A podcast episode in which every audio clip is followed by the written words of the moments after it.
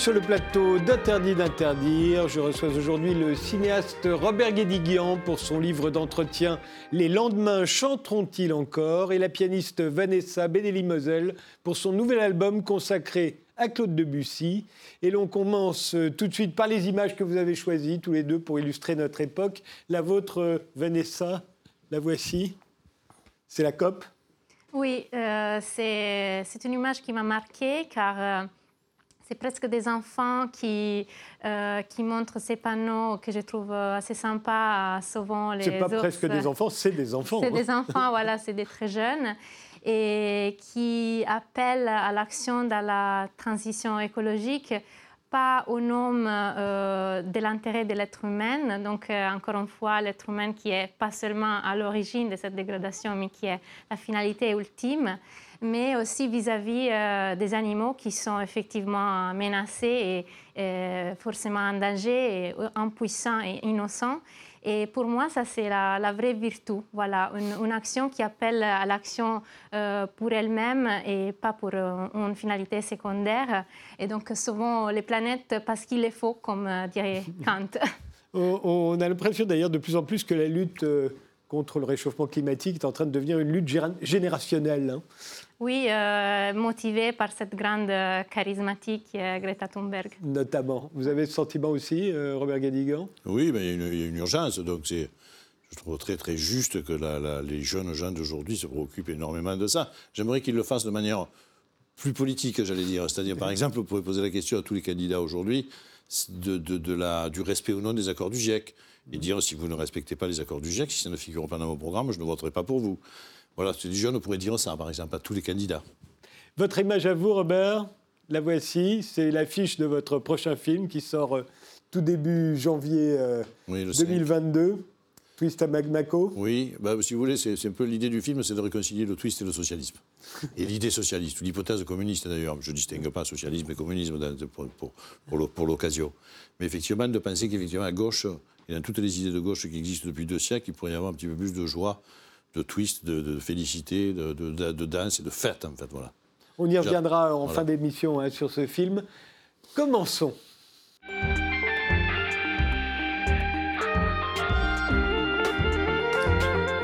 Robert Guédiguian, vous êtes le réalisateur de Marius et Jeannette, des Neiges du Kilimandjaro, du Promeneur du Champ de Mars, de l'Armée du Crime.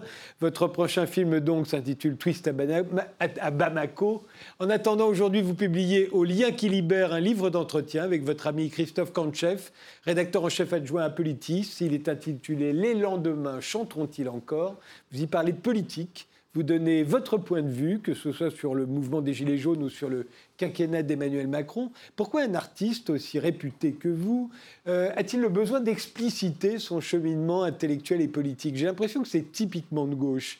Un, cinéaste comme Clint Eastwood, un cinéaste de droite donc, euh, il estimerait qu'il n'a de compte à rendre à personne.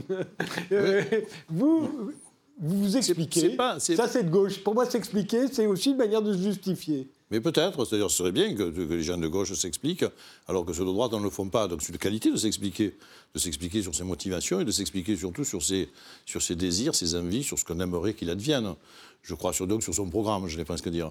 Mais moi, pour moi, si vous voulez, je considère quand même que l'essentiel de ma participation au monde, en fait, c'est à travers quand même mes films, bien entendu. Bien entendu.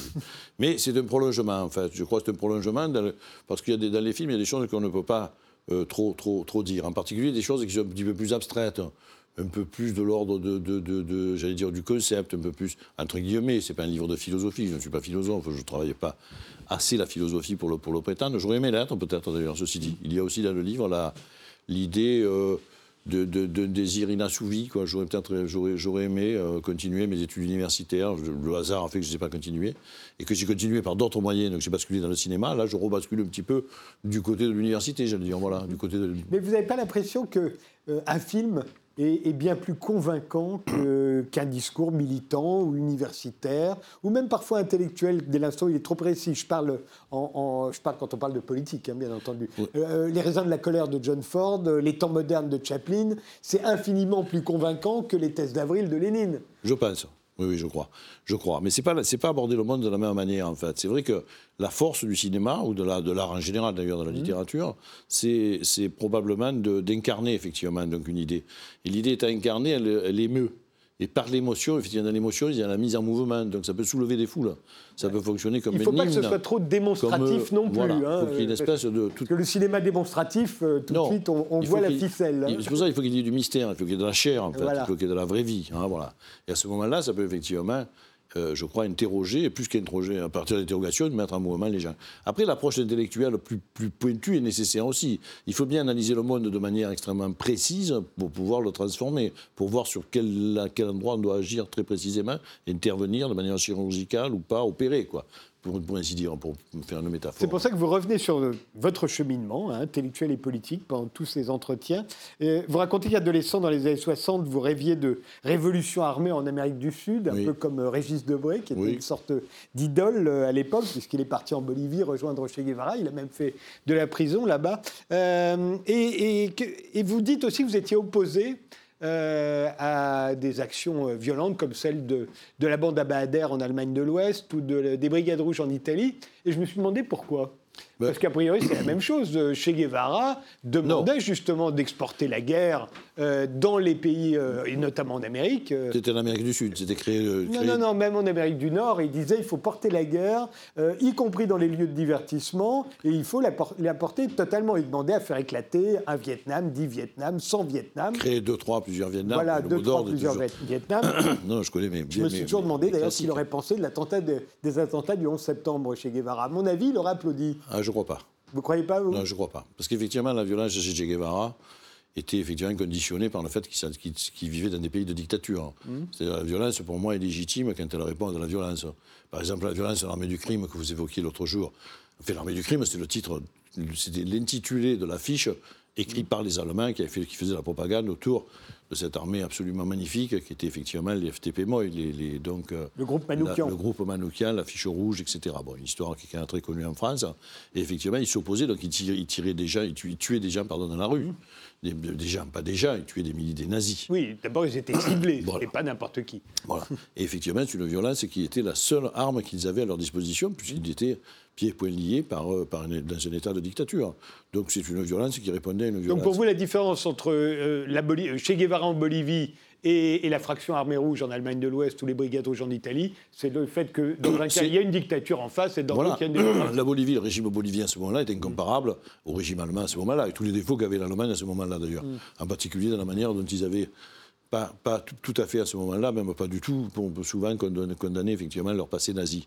Hein, je veux dire, l'Allemagne n'était pas la même à ce moment-là. Mais malgré ça, et ceci d'ailleurs explique en partie quand même, on ne peut pas analyser la bande d'Abader sans savoir qu'ils se révoltaient aussi, comme le cinéma de l'époque aussi d'ailleurs, regardez Fassbinder, etc., mmh. contre cette espèce, contre leurs parents, qui étaient restés pas très loin, enfin qui avaient voté souvent pour Hitler, ou qui étaient restés effectivement très proches, et ils avaient conservé l'appareil administratif souvent, avec des anciens nazis, etc. etc. ce qui s'est, ce qui s'est après considérablement résorbé. Mais c'est vrai que dans un pays démocratique, j'ai toujours été contre la violence dans un pays démocratique. Dans les années 70, vous militiez au Parti communiste français. Euh, euh, vous avez dû vous en inspirer dans votre film Mon père est ingénieur. Mais euh, vous racontez qu'il y, avait, il y a un grand plaisir à militer, il y a même de la jouissance.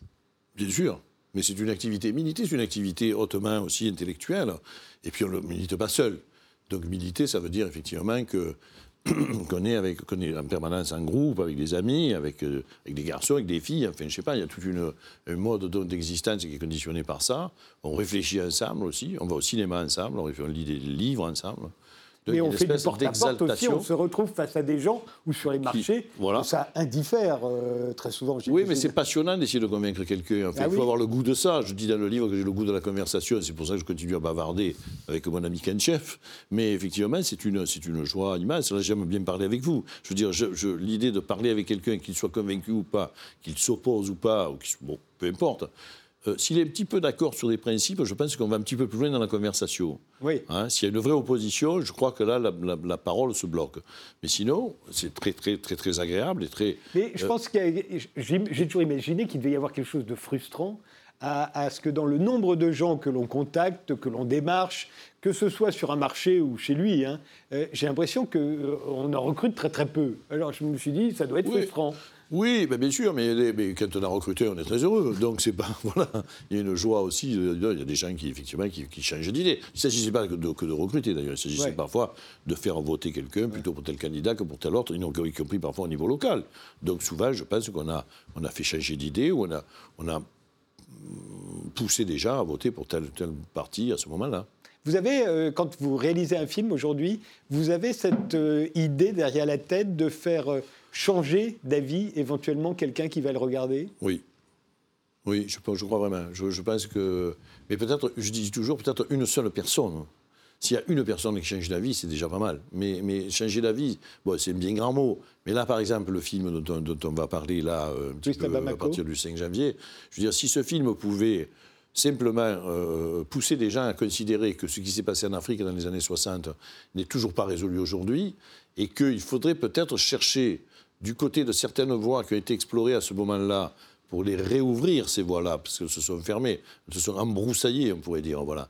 Qu'il faudrait peut-être chercher de ce côté-là pour que l'Afrique se développe aujourd'hui, j'en serais ravi, j'en serais très heureux. Et je crois que des gens vont penser ça, parce qu'ils ont oublié un petit peu cette histoire-là.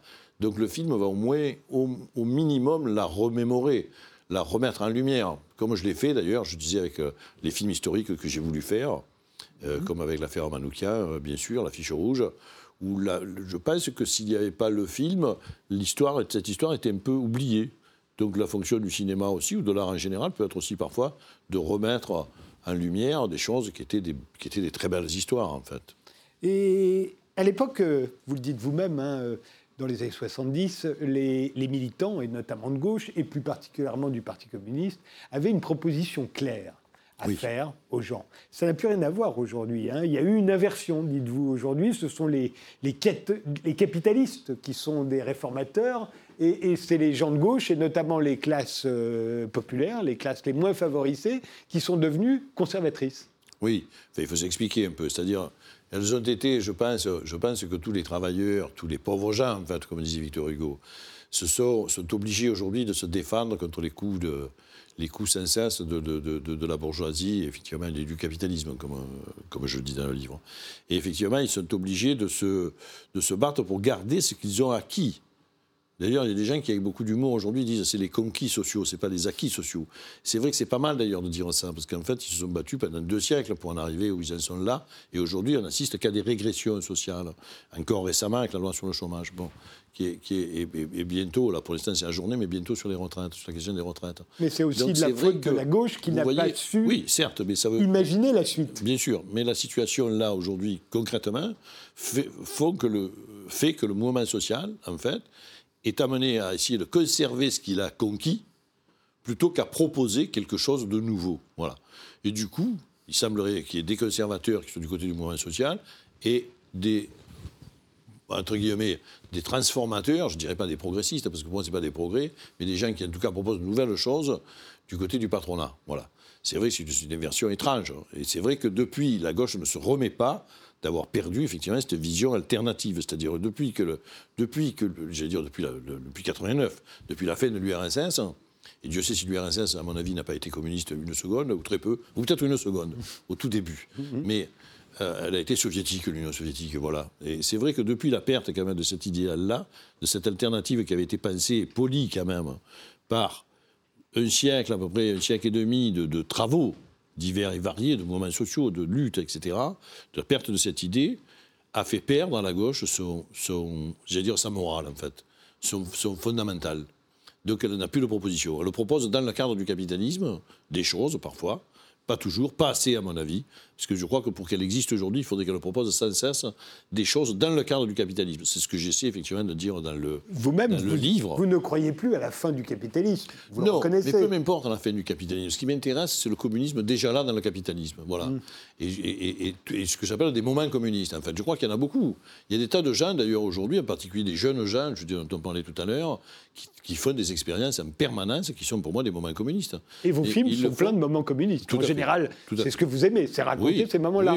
un peu comme Jean Renoir l'avait fait avec le crime de Monsieur Lange. Oui, voilà. J'essaie effectivement de montrer effectivement des, des, des, des, moments où les individus et, le, et des collectifs se, se, fonctionnent très très bien ensemble, en harmonie. Et même, ou alors j'essaie aussi parfois de montrer comment, comment et pourquoi ça ne dure pas ou pourquoi ça n'a pas fonctionné. Parce qu'à travers la réflexion de pourquoi ça n'a pas fonctionné, on peut, on peut essayer de faire en sorte que ça refonctionne.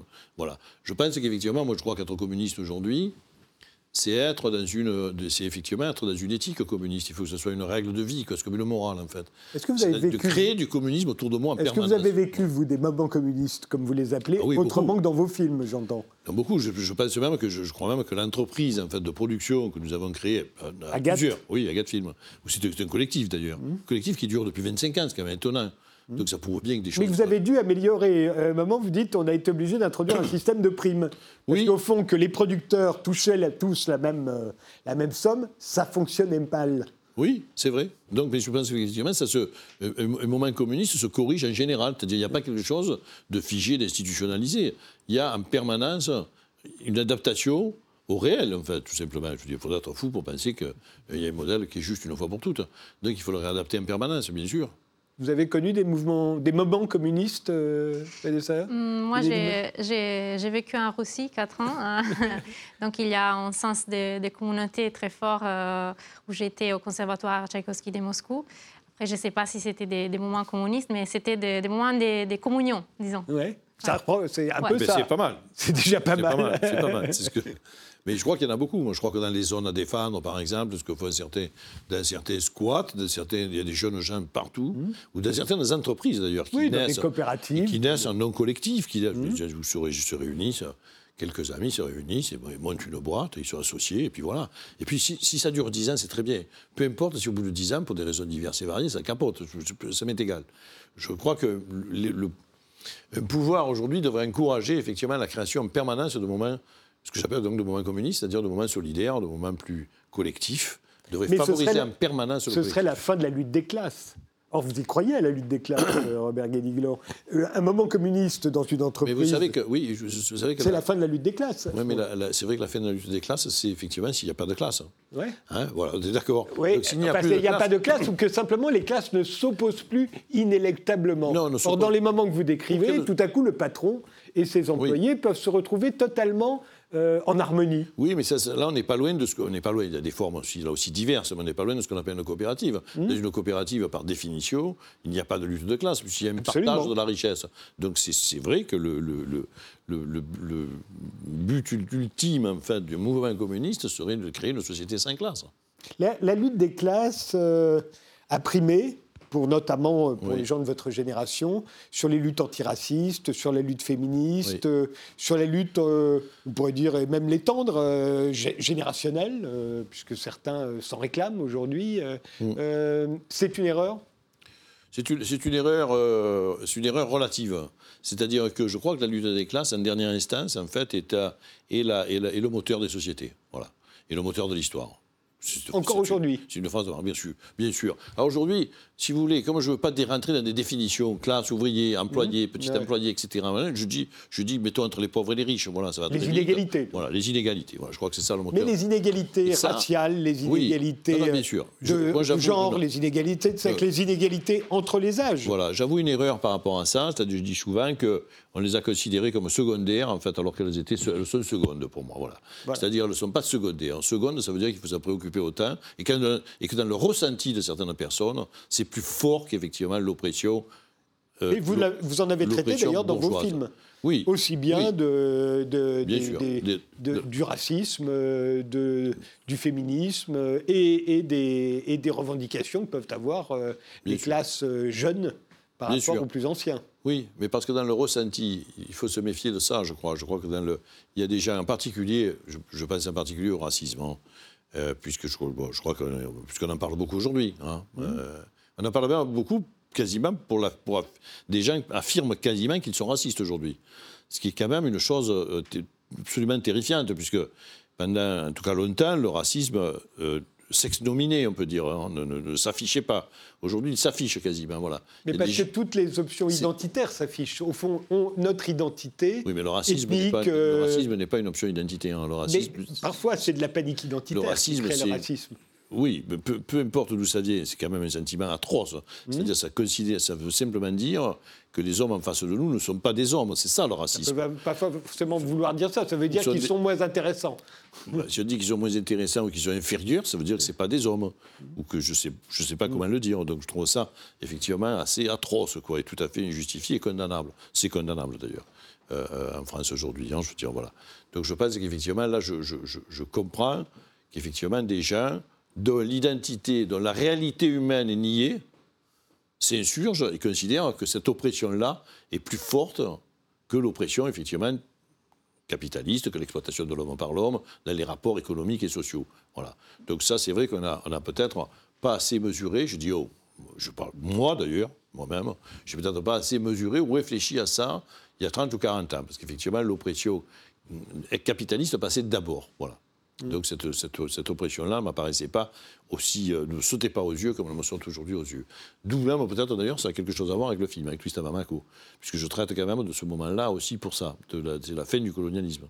Mais aussi de la, de la frontière entre les, du fossé entre les générations. Et ça, c'est quelque chose qui m'a beaucoup frappé dans votre cinéma, parce que pendant très longtemps, on a vu notamment dans les classes populaires, mais pas seulement, euh, les jeunes être euh, intégrés par les plus âgés. Il y avait comme ça une espèce de passage de témoins.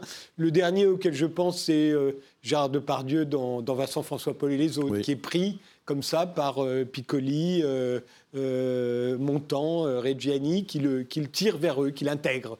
même si par ailleurs ils appartiennent à des classes sociales différentes d'ailleurs.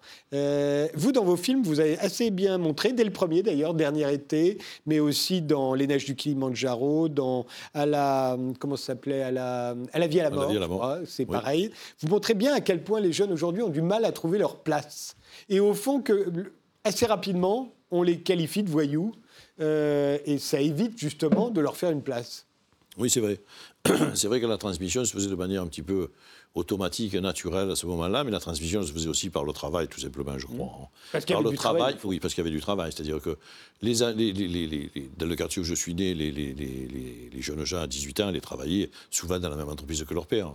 Et ils sortaient ensemble du travail à la même heure. Mmh. Et ils allaient ensemble dans le local syndical et ils militaient ensemble et ils faisaient des grèves ensemble. Ce qu'on voit aussi dans Quelle était verte ma vallée de Tom Ford avec les mineurs. Voilà, qui est un des films que, je trouve le plus bouleversant de, de, de, John Ford, tout à fait. Donc la transmission se faisait de manière un petit peu automatique. C'est ça qui s'est perdu. Et c'est pour ça d'ailleurs que même à ce moment-là, je sais que moi, ce qu'on appelait le conflit de génération dans les années 70-80 est quelque chose qui m'a jamais concerné. J'ai jamais été en conflit avec mon père.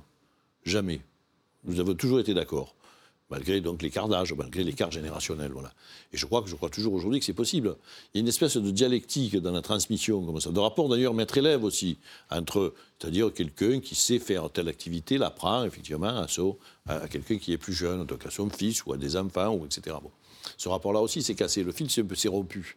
Et les gens sont lâchés un petit peu tout seuls aussi, je crois. Les jeunes générations aujourd'hui sont lâchés tout seuls mais ils reprennent du poil de la bête et je, je, je, pense qu'ils créent, dans leur création aujourd'hui, ils réclament, mais parce que l'humanité l'a toujours réclamé, ils réclament du collectif en fait, voilà, ils réclament du commun, pour pas dire du communisme, pour, voilà.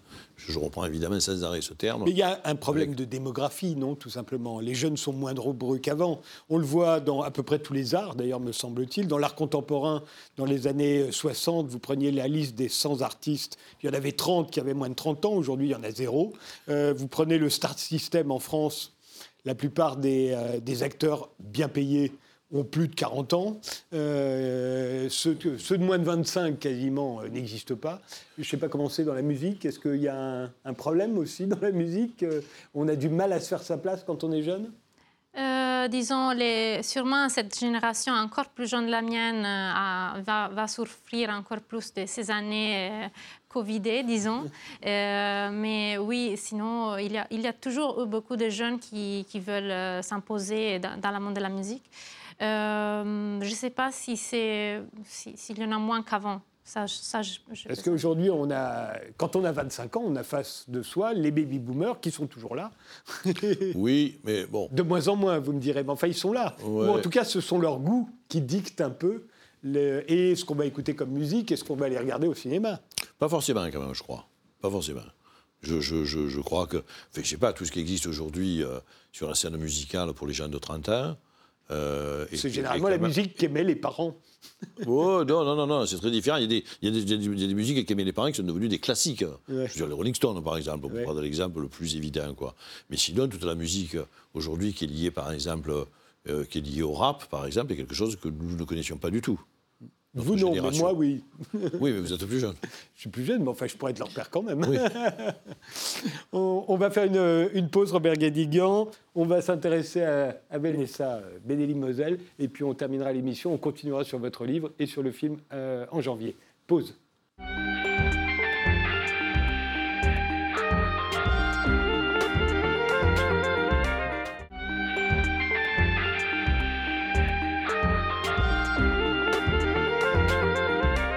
Vanessa Benelli-Moselle, vous êtes pianiste et vous sortez un nouveau disque consacré à Claude Debussy. Pourquoi encore et toujours Claude Debussy euh, Oui, notamment c'est mon deuxième album après euh, mon premier en 2018 euh, pour la commémoration du centenaire de la mort de Debussy en 1918. Debussy, c'est un compositeur que je, sens, que je ressens très proche de ma sensibilité. Euh, avec euh, Ravel, euh, il a renouvelé la conception de l'instrument. On peut dire qu'après Frédéric Chopin, c'est vraiment Debussy qui a révolutionné la technique, l'approche et qui aussi, c'est un compositeur qui représente aussi l'évolution de l'instrument. On n'a plus des instruments comme on avait à l'époque du romantisme, mais donc on a avec Votre piano, là aujourd'hui, il est, il, est, il est, proche de celui Debussy il est, il est loin de celui qu'utilisait Chopin. Oui, bien sûr. Euh, les pianos de Chopin sont appelés des pianos forte. Euh, et mm, donc, les, pianos que, que j'ai aujourd'hui, que j'utilise en concert, c'est pas les mêmes de Debussy déjà, mais c'est quand même, ça, avec Debussy, on se rapproche de l'instrument contemporain. Et donc, dans, sa musique, euh, euh, dans ses préludes surtout, euh, il y a la, luminosité, la rigueur. ce, sont, des préludes assez sombres mais plein, plein de lumière, plein d'espoir.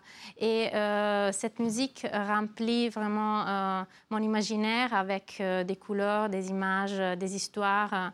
Euh, des contes, euh, des fantasies euh, et des sensations sonores. D'ailleurs, les inspirations des, des, préludes du deuxième livre que je viens d'enregistrer dans mon nouveau album avec L'île joyeuse et les Children's Corner sont souvent des, des inspirations pittoresques, peut-être encore plus que euh, les préludes du Des tableaux, vous voulez dire, des images. Pittoresques, oui, sont, mm, sont des images, sont des peintures, mais aussi des, des inspirations littéraires. Donc, euh, on a euh, Peter Pan, on a Samuel Pickwick de Charles Dickens, on a aussi des inspirations exotiques, donc l'Inde avec ses vases de canopes, mais aussi les, les Noirs américains avec euh, l'antenna du ragtime qui est le cakewalk qui inspire toujours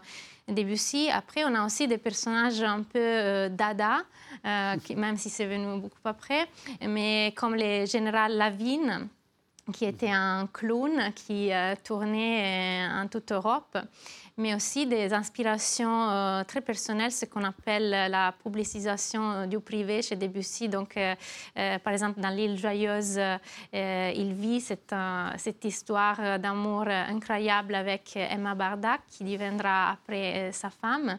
Et donc, c'est une pièce pleine d'euphorie et d'enthousiasme.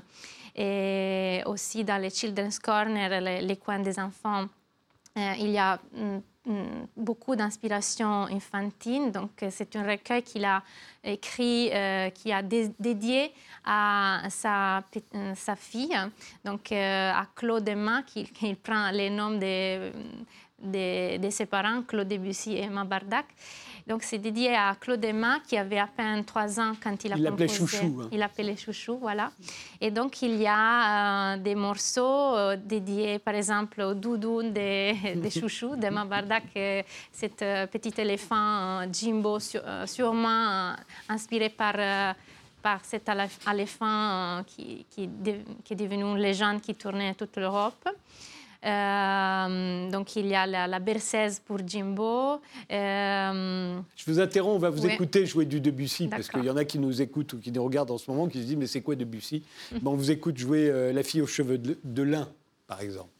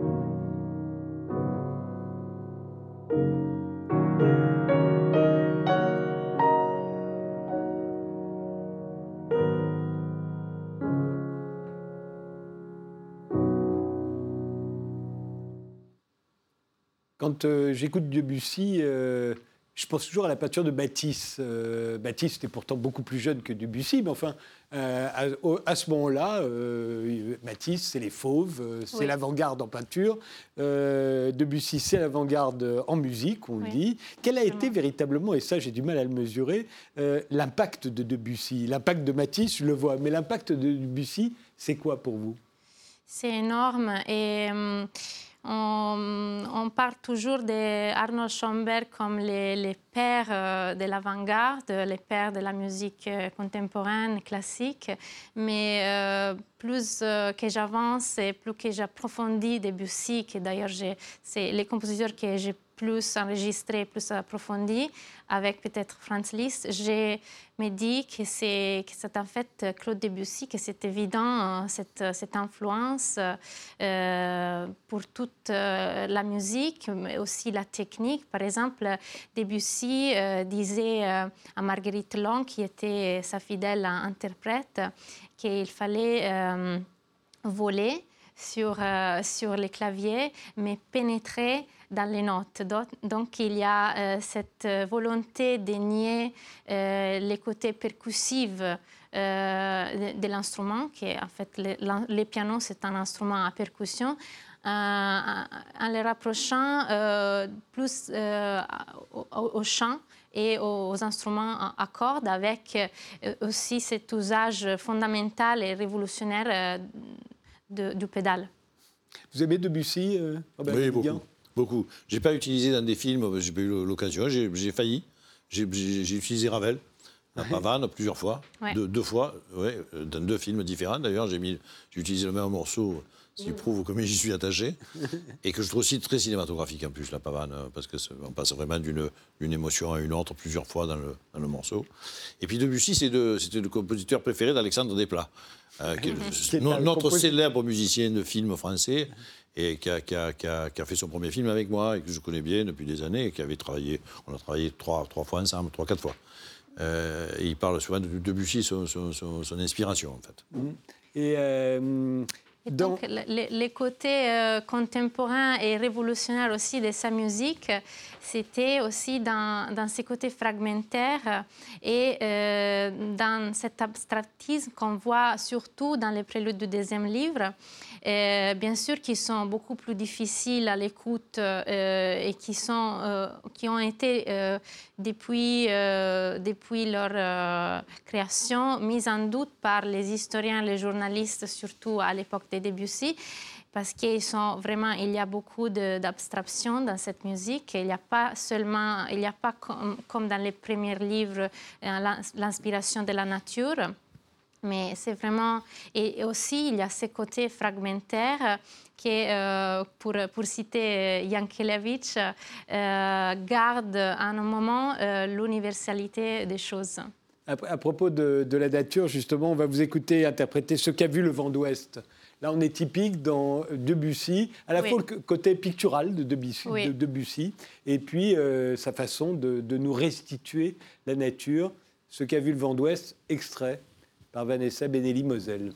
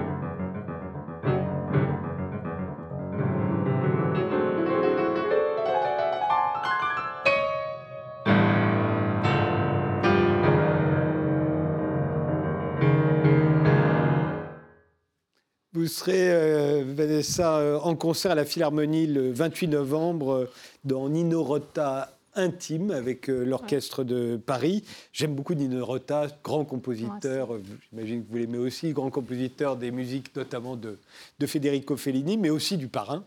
Et très très belle mélodie. Euh, mais bon, quand j'ai vu que vous étiez à ce programme, j'ai pensé à Katia Bunatichvili, qui, elle, euh, sur son dernier album, joue du Ennio Morricone. Euh, j'adore Ennio Morricone, pour moi, c'est un immense compositeur, mais c'est pas la même chose, c'est pas au même niveau. C'est comme quand Katia Bunatichvili joue la javanaise de, de, Gainsbourg sur son dernier album. Tout ce qu'elle mhm. nous montre, c'est que Gainsbourg, c'est pas au niveau. Est-ce que vous n'avez pas l'impression même si ce sont de très grands compositeurs de musique populaire, simplement que ça n'a rien à voir avec Debussy, avec Ravel, euh, avec, avec Chopin ou avec Liszt. C'est un autre genre, la musique de film. Il y a des compositeurs qui font que ça. Et c'est vraiment considéré un autre genre de, de musique comme le jazz, mmh. comme, comme la pop. Et donc, il y a d'ailleurs chez Morricone beaucoup de pièces qui ne sont pas faites pour le cinéma et qui sont des, merveilleuses œuvres d'art, hein, donc des, des, pièces Et qui, pour, les amateurs de Morricone, dont je fais partie, sont beaucoup moins intéressantes que ce qu'il a fait pour le cinéma, d'ailleurs. Sont beaucoup moins, sont beaucoup moins Et donc, il y a peut-être aussi ce côté Ennio Morricone, pas cinéma à découvrir, comme d'ailleurs Nino Rota. Nino Rota a écrit trois concertos pour piano-orchestre. Euh, mais évidemment, ces musiques pour film sont des, chefs-d'œuvre. D'ailleurs, la suite du Casanova que je vais jouer dimanche, euh, moi, avec les images du film, qui c'est un film absolument impressionnant, étonnant, c'est voilà, c'est une musique pour laquelle aussi il a, il a reçu les David de Donatello. Et donc, euh, moi, je, la trouve géniale, génialissime, vraiment. Le, Casanova, il Est, qui a été détesté à l'époque. Hein. Moi, je m'en souviens. À l'époque, tout le monde attendait ce film. C'était un euh, scandale. Ça et reste, il a été euh, détesté par tout le monde. Ça reste un scandale. Oui, bien sûr, je l'ai vu. Bien sûr. C'est sorti. Oui, oui, film très impressionnant à l'époque. Oui, mais après, moi, je crois, après, je crois que j'étais, moi, j'étais inconditionnel évidemment de Fellini, mais je crois que quand, on aime un auteur, on a mis compris ce qu'il rate. C'est-à-dire, on aime tout dans un auteur, voilà. Donc, on, donc, on comprend pourquoi il a raté. Je sais pas, je suis très bien interview de Fellini où il disait, je savais pas quoi foutre avec ce personnage. C'était son expression. Il n'a pas su quoi faire. Il a fait quelque chose. Et quand on regarde le film aujourd'hui, c'est un très, très film passionnant. Alors justement, puisqu'on parle de cinéma, euh, Robert Guédiguian, euh, pourquoi vous êtes, euh, intéressé à cette période très particulière de l'Afrique au début des années 60 dans Twist à Bamako, donc votre prochain film qui sort en janvier, le 5 janvier exactement. Twist à Bamako, ça se passe en 62 au Mali, au moment où on est juste après l'indépendance, au moment où il y a une véritable expérience de collectivisation hein, au Mali. Tout à fait. Tout à fait, c'est une expérience. pas seulement au Mali d'ailleurs, mais au Mali, ça va durer. Pas qu'au Mali, il y a plusieurs pays, effectivement, de l'Afrique de l'Ouest qui choisissent, euh, pour se développer dans l'indépendance, en fait, qui choisissent la voie socialiste. Hein, et d'autres pays qui choisissent une voie capitaliste. Voilà. Mmh. Le Mali fait partie de ceux qui ont choisi cette voie-là. Et ça se passe plutôt bien pendant un certain temps, hein, je veux dire. puis, euh, pas plutôt bien. Les commerçants et les agriculteurs sont pas fans, fans mais la bourgeoisie... du fait qu'on vient leur non, mais, voilà. mais la bourgeoisie n'est jamais heureuse qu'on lui prenne effectivement ses profits, bien entendu. Donc la bourgeoisie, l'équivalent de la bourgeoisie j'allais dire occidentale là-bas, c'est quand même les grands commerçants de Bamako étaient quand même avaient, de l'argent. Et les féodaux dans les villages aussi, les chefs de village, qui avaient beaucoup de têtes de bétail et tout ça, étaient aussi très riches. C'est eux qui fomentent, le, qui, qui fomentent et qui petit à petit euh, minent cette révolution, minent cette expérience, jusqu'à effectivement la détruire. Euh, la faire tomber avec l'aide d'ailleurs, il faut le dire, de, de l'ancien pays colonisateur, bien sûr. La France regardait ça de très bon oeil, évidemment, la fin de l'expérience socialiste de la France de cette époque. Mais ça a duré quelques années quand même. Hein. ça a duré plus longtemps 8 au Mali. Ans, 8 ans, et c'est une époque très regrettée au Mali, comme ça, aujourd'hui. Qui est, une époque, c'est Modibo Keïta qui était euh, qui aujourd'hui. Voilà, qui a été renversé en 68 par les militaires. Oui. Mais, mais c'est un vrai socialiste, quoi. Oui, et qui en plus a, eu une, une, politique. Euh, je veux dire, c'est une, des, dire, une des rares fois, effectivement, il n'y a pas eu en Afrique de corruption, euh, de malversation, d'attribution de, de, privilèges aux fonctionnaires, etc., etc. Ça se passait plutôt bien. Hein. Donc c'est vraiment une... Et c'est une période aussi où je, tenais à montrer, comme j'en en parlais un petit peu tout à l'heure, de cette espèce d'exaltation liée à la fête quoi, de ce moment-là, la fête révolutionnaire, on peut dire. Mmh. C'est-à-dire que dans ce moment-là... Très similaire à ce qu'on vivait à Cuba au même moment. Voilà, et arrivé...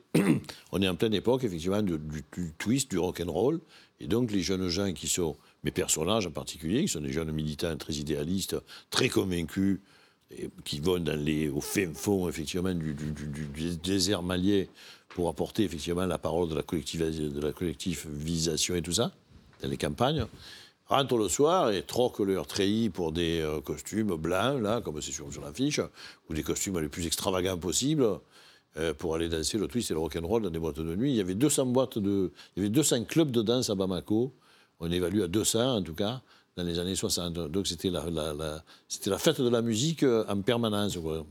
L'Afrique, c'est vraiment le berceau de la, toute la musique populaire du XXe siècle.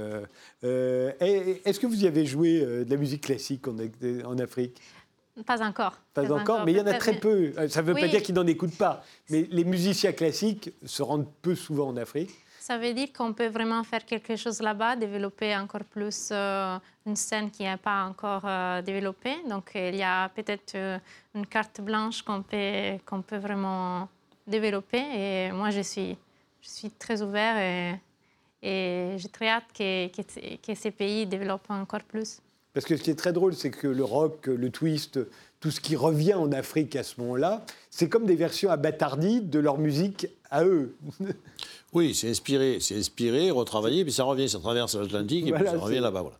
Tout à fait, tout à fait. Et, donc, il y a toujours quelque chose d'assez amusant. Moi, je me souviens d'avoir rencontré des Africains qui m'expliquaient qu'ils trouvaient Céline Dion formidable. Et, je me disais, mais comment un Africain peut aimer Céline Dion? Bah oui, il peut. il n'y a pas de problème. Euh, et, Parlez-moi de Marseille, parce que vous êtes le, cinéaste marseillais aujourd'hui. C'est une vieille tradition en France, hein, des cinéastes Il y en a toujours un. Il y en a toujours un. Et euh, expliquez-moi pourquoi une ville comme Marseille s'entiche-t-elle régulièrement de personnages tels que Bernard Tapie ou Didier Raoult? On a eu les deux versions récemment. Marseille était fasciné par Raoult pendant la, la pandémie. Puis ensuite, on a perdu Bernard Tapie et là, Marseille avait l'air, alors j'imagine bien que ce n'est pas tous les Marseillais, mais quand même, il y en avait une bonne partie qui avait l'air tellement malheureux d'avoir quitté, d'avoir euh, du décès de Bernard Tapie, comme si Bernard Tapie avait fait quelque chose pour les Marseillais. Ce qui il est assez drôle. Non, rien d'ailleurs. Il y a quelque chose, euh, enfin, moi je ne suis pas très sensible ni à Bernard Tapie, ni à, ni à. C'est pour ça que je vous pose la question. Cette ville que vous aimez tant, pourquoi elle aime ces gens-là je, je, vais essayer de vous le dire, mais je ne suis pas sûr d'avoir raison ou de le savoir vraiment mais il y a quelque chose dans, cette ville qui est réfractaire, voilà, qui est réfractaire à tout pouvoir autre que celui de la ville. Et même, c'est même pas celui de la ville, c'est celui du quartier, c'est celui du, village, c'est celui du bistrot dans lequel on va. Voilà, quelque chose de absolument irréductible. Voilà, c'est, c'est mhm. astérix en permanence. Donc c'est vrai que tout ce qui vient de, donc on aime, il y a, donc une, une, espèce de fascination pour les fortes têtes, voilà, pour les capitaines d'industrie, euh, pour Tapi, pour un Toubib qui gueule sans arrêt pour un route. Bon, il y a une espèce de fascination pour des matamors, voilà. pour le dire autrement. Mieux. Quelque chose, voilà. Un fanfaron. Si vous ne voulez. Les, ne flattez jamais un Marseillais, se flatte suffisamment lui-même. Il y a quelque chose de ce type-là, voilà. Et je trouve, je parlais tout à l'heure, en attendant, euh, euh, de l'Italie avec vous, et effectivement, je disais, ça me fait évidemment penser à Naples, par exemple. Mmh. Voilà. Naples est une ville, je trouve, un peu comme Marseille. C'est des villes qui, en soi, ont, par leur histoire, ont une espèce d'autonomie relative mhm. par rapport au pays. Voilà. Marseille a toujours été quelque les, deux tours, vous le savez, là, au début du Vieux-Port, n'ont pas été faites pour protéger Marseille de l'extérieur. C'est des tours qui ont été bâties par Colbert pour tirer sur les Marseillais qui manifestaient. Voilà. Voilà pourquoi. Alors, dans ce cas-là, ce cas-là, c'est des excès. En soi, en général, c'est plutôt quelque chose que j'aime bien.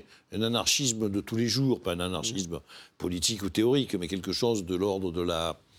De, de, moi, j'aime bien ça, quelque chose de l'ordre de je reste debout, je, je vaux tout le monde. En fait, tous les hommes se valent, ça veut aussi dire ça. Donc, ça, c'est plutôt pas mal. Après, évidemment, quand ça porte sur des gens euh, comme. Euh, sur, des, sur des gens à, demi voyous, euh, c'est des sentiments qui m'intéressent moins.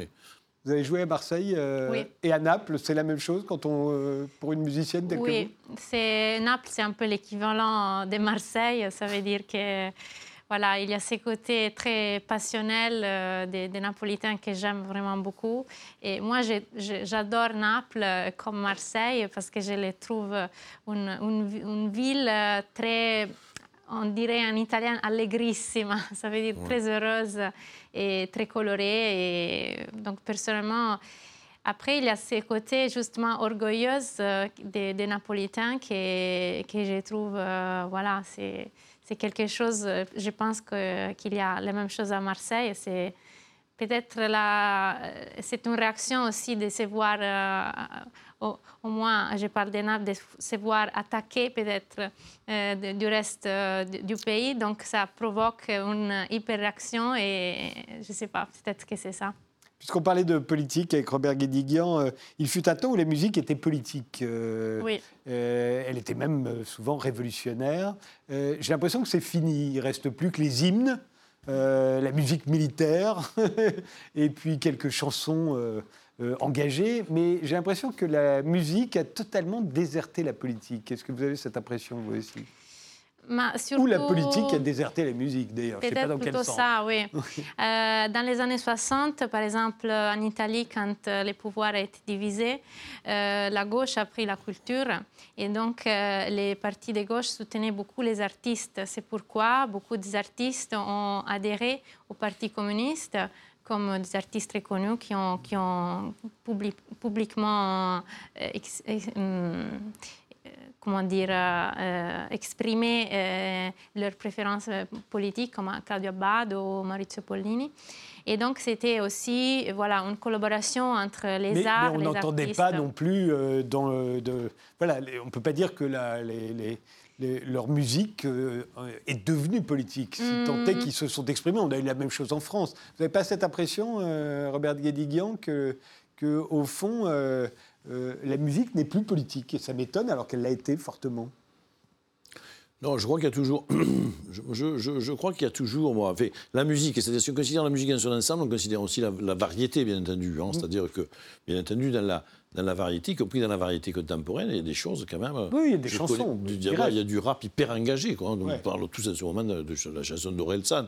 Bon, il y a des choses extrêmement. Euh, donc dans les textes et dans les interventions. Euh, des modifications à l'intérieur même de la musique, dans une modernisation du rap, enfin, une transformation plutôt d'ailleurs que modernisation.